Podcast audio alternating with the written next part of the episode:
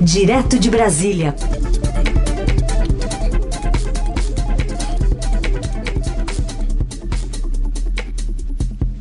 Oi, Frazão, bom dia. Bom dia, Carol. Bom dia, Heisen. Bom dia. Frazão, estávamos falando aqui dessa é, questão envolvendo o Partido Liberal, o presidente de novo dando essa sinalização de que está quase tudo certo, mas ainda tem um, uma vírgula aí. O que está faltando e como é que São Paulo é, se tornou esse grande impasse para o fechamento desse casamento? Pois é, o principal entrave é São Paulo, Carol, porque o PL gostaria de apoiar o Rodrigo Garcia, continuar na base do governo eh, de São Paulo, João Dória ter seus espaços, e o presidente Jair Bolsonaro não aceita isso. Desde a semana passada, quando ele estava no Oriente Médio, ele vinha dizendo isso, que não tinha é, condição de aceitar apoio, que é o que ele chama, né, um partido de esquerda, como ele chama o PSDB.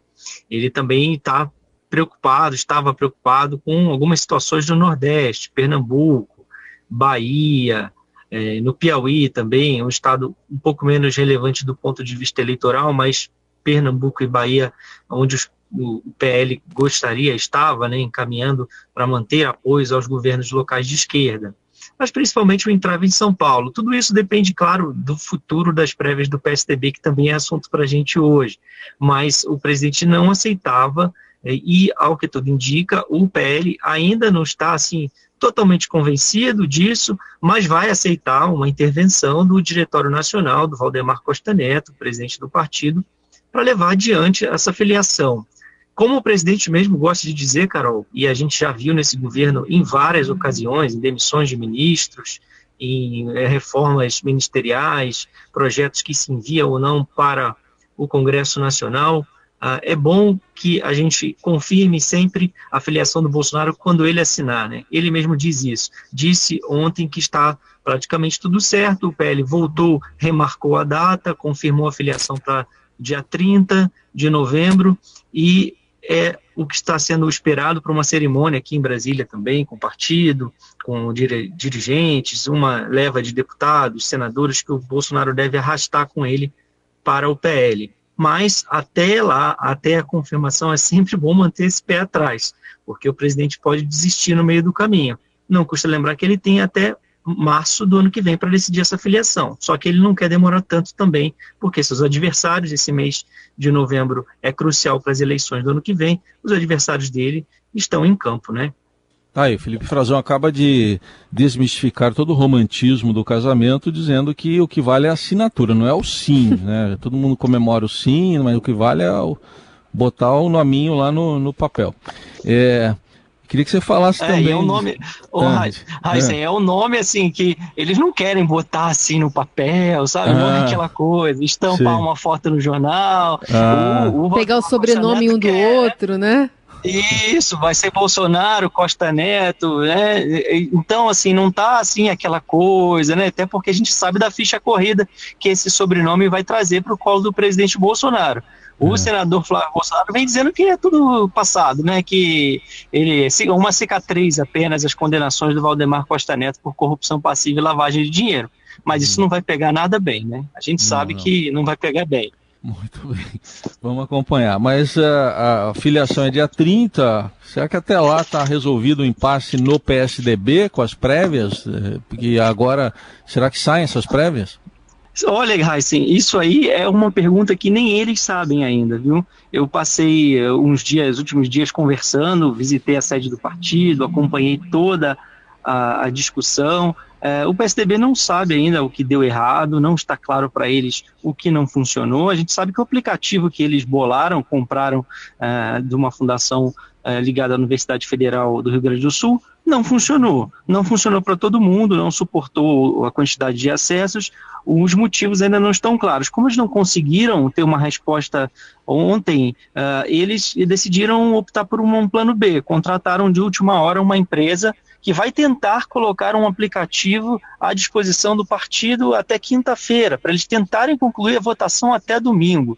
Olha, é muito constrangimento para o PSDB, é um exercício é, válido, né, democrático, de, de, de, dentro da instância partidária, ainda é pouco é, comum aqui no Brasil, é, é uma inédito no próprio PSDB, uma disputa de prévias para a presidência da República, mas o clima geral é de muito constrangimento, muita insatisfação, bateção de cabeça, eles estão muito perdidos sobre que rumo tomar, estão tentando, dependendo de tecnologia, para realizar essa eleição interna, a tecnologia não está funcionando e ainda ninguém sabe de fato o que vai ocorrer. Tudo o que está acontecendo até agora, que foi decidido ontem, é uma é tentativa, Heisen e Carol. Não se sabe se vai funcionar.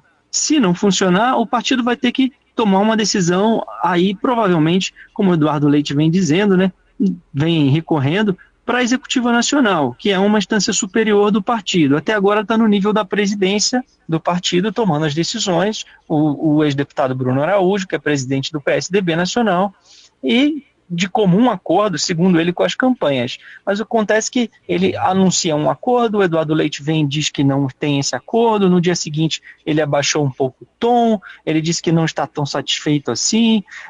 O problema é que o partido está muito rachado, e isso está ficando evidente nessas divergências até sobre como o processo vai se dar eles não estão conseguindo afinar o discurso. E isso vai ser muito ruim para o PSDB, porque o PSDB está tentando dizer, né, como a gente diz, costuma ver na leitura política, né, Carol, assim, quando alguém está negando, tentando que justificar demais o, algo que está acontecendo, é porque aquilo é um fato concreto.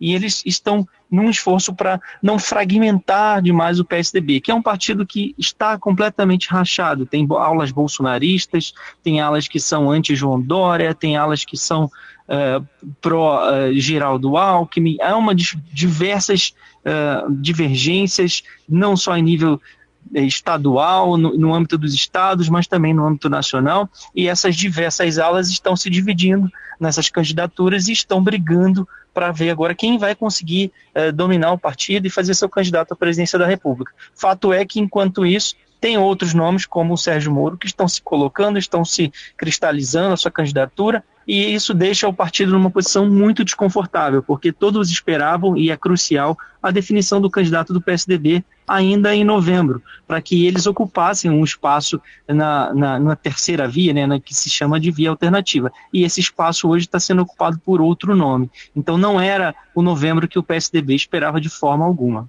Hum. Vamos ouvir então as falas ontem, tanto do governador de São Paulo, João Dória, quanto do governador gaúcho Eduardo Leite, sobre essa confusão toda.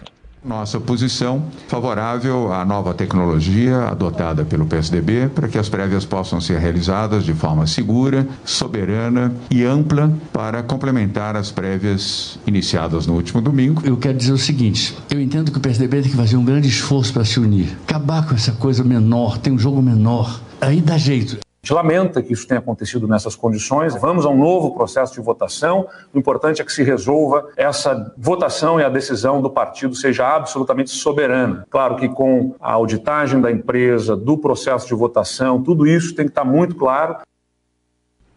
Tá aí a fala dos dois e como você disse, né, é, tem a questão envolvendo toda a organização dessas prévias, que no final das contas é, demonstra esse racha no partido.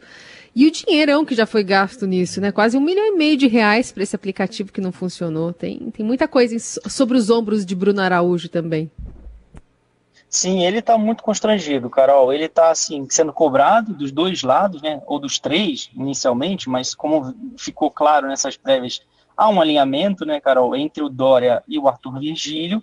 Até ontem o, o governador Eduardo Leite chamou de João Virgílio e Arthur Dória fazendo uma, uma jogada, né, uma sacada, porque é uma candidatura dois em um, né, e isso era nítido desde o início, eles têm esse alinhamento, e do outro lado tem apoios, é, eu diria que o mais relevante deles para o Eduardo Leite é o, o ex-senador, é, deputado federal, ex-governador de Minas e ex-candidato à presidência Aécio Neves. Ele é um homem que está por trás e que fortaleceu mais a candidatura do Eduardo Leite. E ele está batendo boca o tempo todo, chama um de maçã podre do PSDB, o, o Arthur Vigílio diz que o Aécio é uma maçã podre, o, ele diz que o Aécio responde que ele é um laranja do Dória, porque há uma divergência entre eles, eles querem expurgar, querem tirar o, o Aécio do partido por causa dos casos, dos escândalos uhum. que ele foi acusado de envolvimento de corrupção. E tem, claro, um apoio velado até dos, do, da aula alquimista do partido, também é o Eduardo Leite, por causa dos episódios passados é, relacionados à, relação muito uh, desgastada entre o Dória e seu antigo padrinho político, Geraldo Alckmin. Esse é o cenário esses são, essa é a bateção de cabeça que, que ocorre. E, nesse, e, esses recursos que você comentou, Carol, esse praticamente um milhão e meio de reais, o partido vai tentar provavelmente reaver, não sei, não, ainda não está claro como eles vão conseguir fazer isso. É, porque o serviço que eles contrataram não funcionou, mas é, são recursos do fundo partidário, são recursos públicos e o partido pretendia doar esse aplicativo que eles desenvolveram para demais partidos, deixar à disposição da Justiça Eleitoral, só que como micou, ninguém vai querer, né? Análise política de Felipe Frazão, direto de Brasília. Está circulando aí o ex-juiz Sérgio Moro. Como é que está a, como é que tá a andança dele por aí, hein, Frazão? Apareceu ontem no Senado, Heisen, para falar sobre a, a PEC dos precatórios, o Auxílio Brasil, é, dando uma clara demonstração de que está se preparando para falar de outros assuntos, que está estudando e que teria né, conteúdo para tratar também e cuidar do Brasil de uma forma geral e não apenas do combate à corrupção, já que isso era um dos uh, pontos fracos dele, né, que os adversários identificavam. Ele está cuidando disso tem uma bancada forte no Senado, o Partido Podemos, é um partido que o recebeu e está eh, propondo uma proposta eh, alternativa à PEC dos precatórios, eh, para demonstrar também, marcar posição junto ao mercado e, e pregar responsabilidade fiscal. Ele fez esse anúncio, né? então houve uma movimentação muito grande. Ele está ocupando esse espaço, está conversando com outros partidos, está conversando com setores da sociedade, militares, economistas, está sendo bem aconselhado e está ocupando o espaço que todos imaginavam que poderia ser do PSDB. Ele sonha com isso. Ele ontem também fez um aceno no meio dessa confusão toda, dessa, dessa, dessas prévias do PSDB, fez um aceno de que espera que o partido é, encontre um nome, que é um grande partido, porque, claro, ele sonha também que daqui a, a, o ano que vem, quem estiver eh, mais eh, bem posicionado, e hoje ele está se posicionando melhor, pegando essa onda da confirmação da candidatura dele, chegando já a dois dígitos de intenções de voto em pesquisas, é, espera ter PSDB, possivelmente, porque não, como um vice na, na, na, chapa dele, Sérgio Moro, ou algum outro partido. Também é muito provável que ele arrebate alguns nomes do Partido Novo e alguns outros partidos de centro-direita com quem ele vem tentando conversar para montar uma chapa. É, fato é que a entrada do Moro e essa circulação dele aqui em Brasília, indo ao Senado, está chamando atenção, está colocando o nome dele em evidência e ele precisa disso, Heisen Carol, porque ele não tem cargo, né?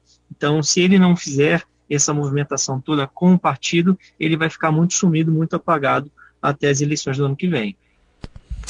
Frazão, a gente também está repercutindo hoje uma fala do ex-presidente Lula, que defendeu a alternância de poder mas relativizou a ditadura de Daniel Ortega, por exemplo, na comparação com outros países europeus como a Alemanha. Está falando do, do, do, ditador, né, da Nicarágua, ele que também já defendeu em outros momentos é, o Maduro aqui na Venezuela. Enfim, como é que está essa discussão aí sobre é, o PT com um discurso, né, que tem a ver pró-democracia, mas que por um outro lado também faz defesa de algumas ditaduras?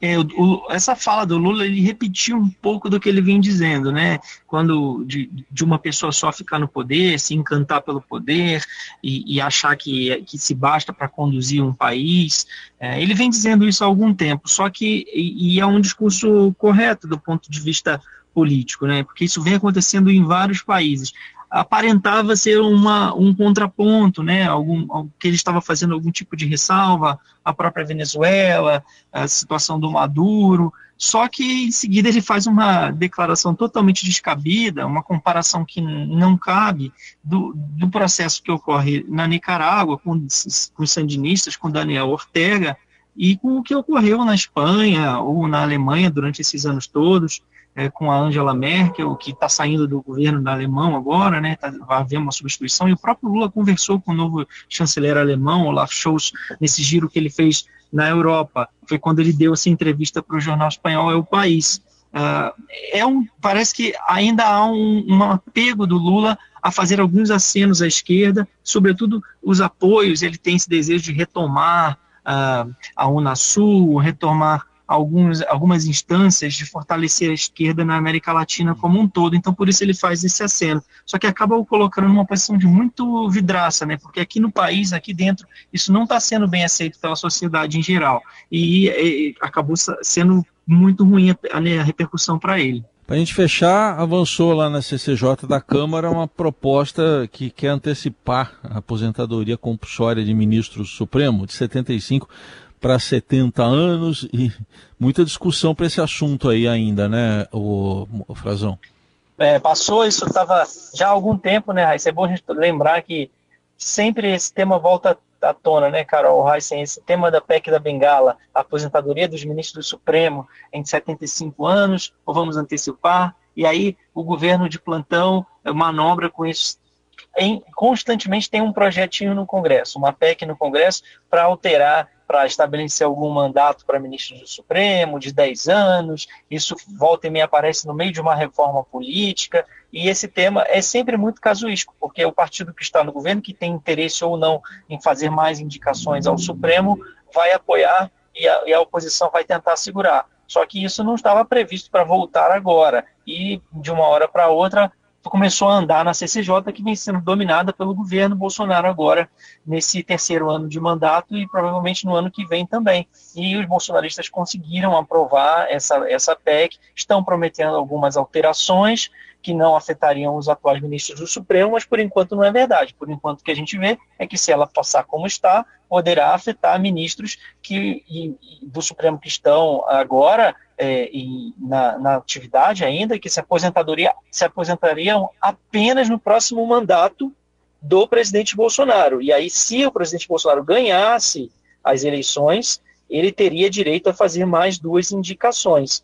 Agora, como, a, como essa PEC está desenhada, não é isso o que acontece. Que acontece é que eles seriam aposentados e Bolsonaro anteciparia mais duas indicações para o Supremo o que é descabido não estava proposto. Né? Seria uma espécie de ampliação, de bolsonarização do Supremo. Esse é o grande temor de que aconteça o que aconteceu é, na Venezuela de uma forma um pouco diferente, porque ela se ampliou o número de juízes, né? Mas é uma tentativa de, de manobrar, sim, no Supremo, que vem dando derrotas ao governo, Raíssa.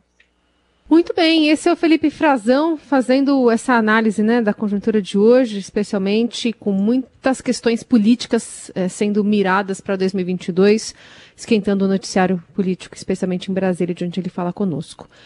Frazão, obrigada mais uma vez por ter você aqui, viu? Um bom restinho de semana para você. Obrigado você, obrigado Carol. Daqui para frente vai ser assim, muita política e eleição.